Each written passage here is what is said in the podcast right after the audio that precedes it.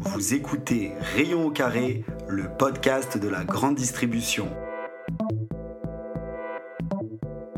Bienvenue dans la 43e semaine de l'année. Voici les actualités qui ont retenu mon attention. Première actu, des hauts et des bas.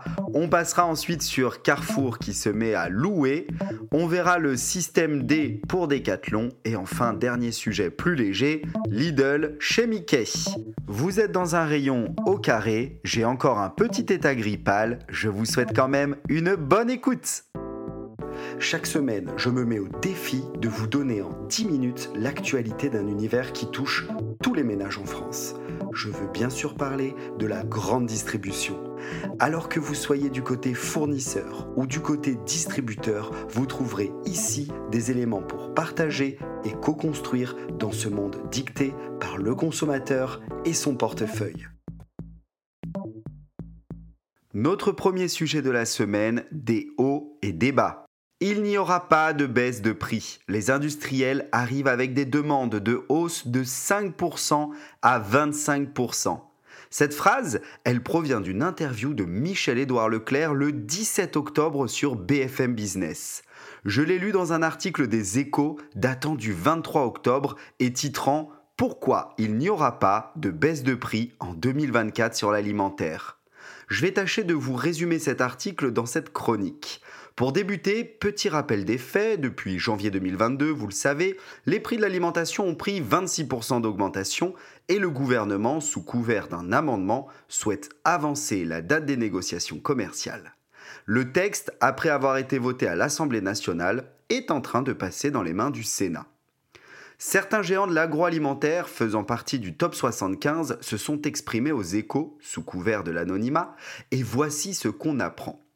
Il n'y aura pas de déflation comme le voulait Bruno Le Maire. Selon les produits, les demandes vont s'élever entre 1% à 3% contre 10 à 20% l'an dernier, estime l'un des patrons de l'agroalimentaire concerné. Un avis qui est partagé par le représentant d'un autre géant mondial de l'alimentaire. Il dit aux échos Sucre, fruits, emballage et salaire n'ont pas vu leur coût baisser. Les choses se sont améliorées côté énergie, mais cela reste à un niveau élevé. Nous allons demander entre 4 à 5% de hausse après une année terrible pour notre rentabilité en 2022. Fermez les guillemets.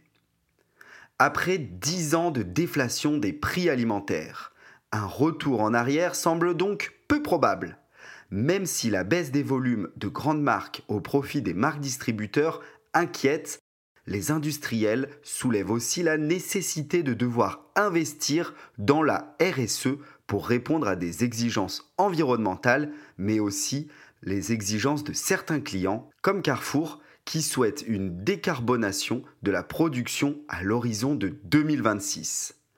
Tout cela a un coût, et un exemple très clair est donné dans l'article, une vache consommant des graines de lin émet moins de méthane, donc moins de polluants, mais le prix de son alimentation est 15% plus cher.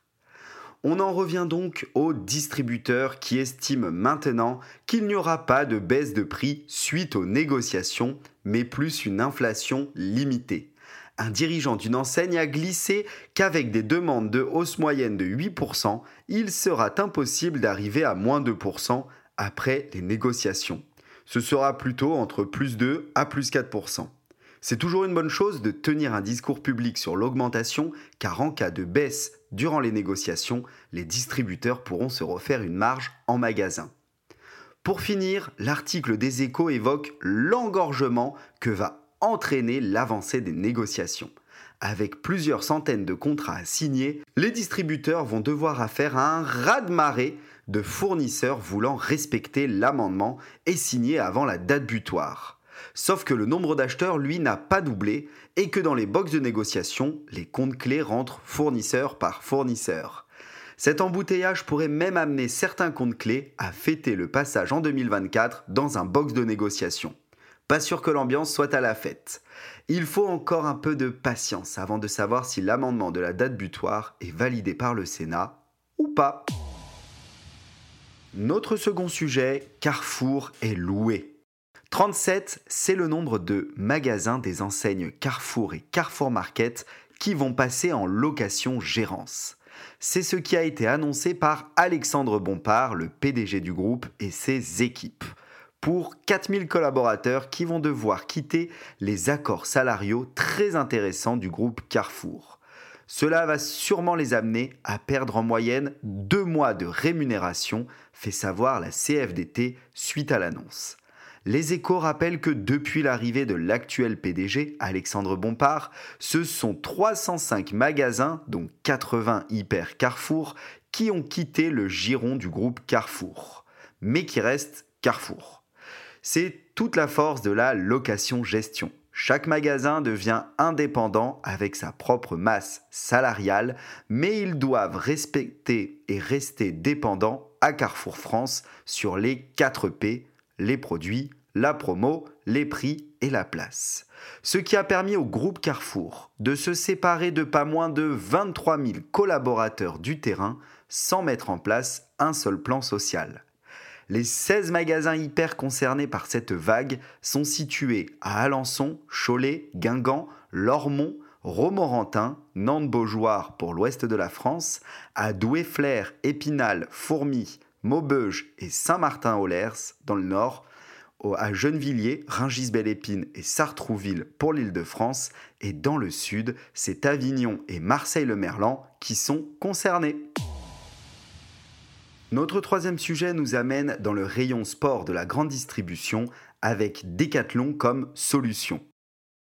Vous le savez, la grande distribution est en lien avec l'actualité. Alors parfois festive, hein, comme Halloween et le boost de chiffre d'affaires sur les bonbons, mais aussi l'actualité moins joyeuse comme les événements qui ont lieu actuellement entre Israël et la bande de Gaza. Les échos nous relaient que Decathlon, le grand distributeur d'articles de sport, a vu les rayons camping de ses 10 magasins en Israël dévalisés. Les produits concernés, ils ont été énumérés par Yann Piavot. Ce sont les tentes, les matelas, les sacs de couchage, les lits de camp, les lampes frontales, mais aussi les gants et vestes polaires, car les nuits sont fraîches, et puis aussi des caches pour les yeux pour pouvoir dormir dans des lieux d'hébergement improvisés. Yann Piavot, le responsable de la filiale Decathlon en Israël, nous explique qu'il y a une centaine de demandes par jour sur ces produits en grande quantité et par conséquent, Decathlon a mis en place une organisation pour que les gens et les associations puissent aller chercher leurs commandes directement dans leurs entrepôts. L'enseigne a aussi créé trois points de contact dédiés à ces demandes, un téléphone, un mail et une adresse WhatsApp. Les produits recherchés étant pour la plupart des articles de fin de saison, la filiale israélienne se retrouve donc à court de stock. Decathlon travaille à trouver du réassort et se faire livrer vite par conteneur. Dans le pays, que l'on peut appeler une île logistique pour Decathlon, les produits de l'enseigne sont vendus plus cher qu'en France, environ de l'ordre de 15%, mais bien moins cher que chez les concurrents locaux. C'est dans ce type de contexte malheureux que l'on comprend que la grande distribution a tout intérêt à très rapidement s'adapter à la clientèle et à la situation de ses clients. Et pour finir sur une actu plus joyeuse, Lidl chez Mickey.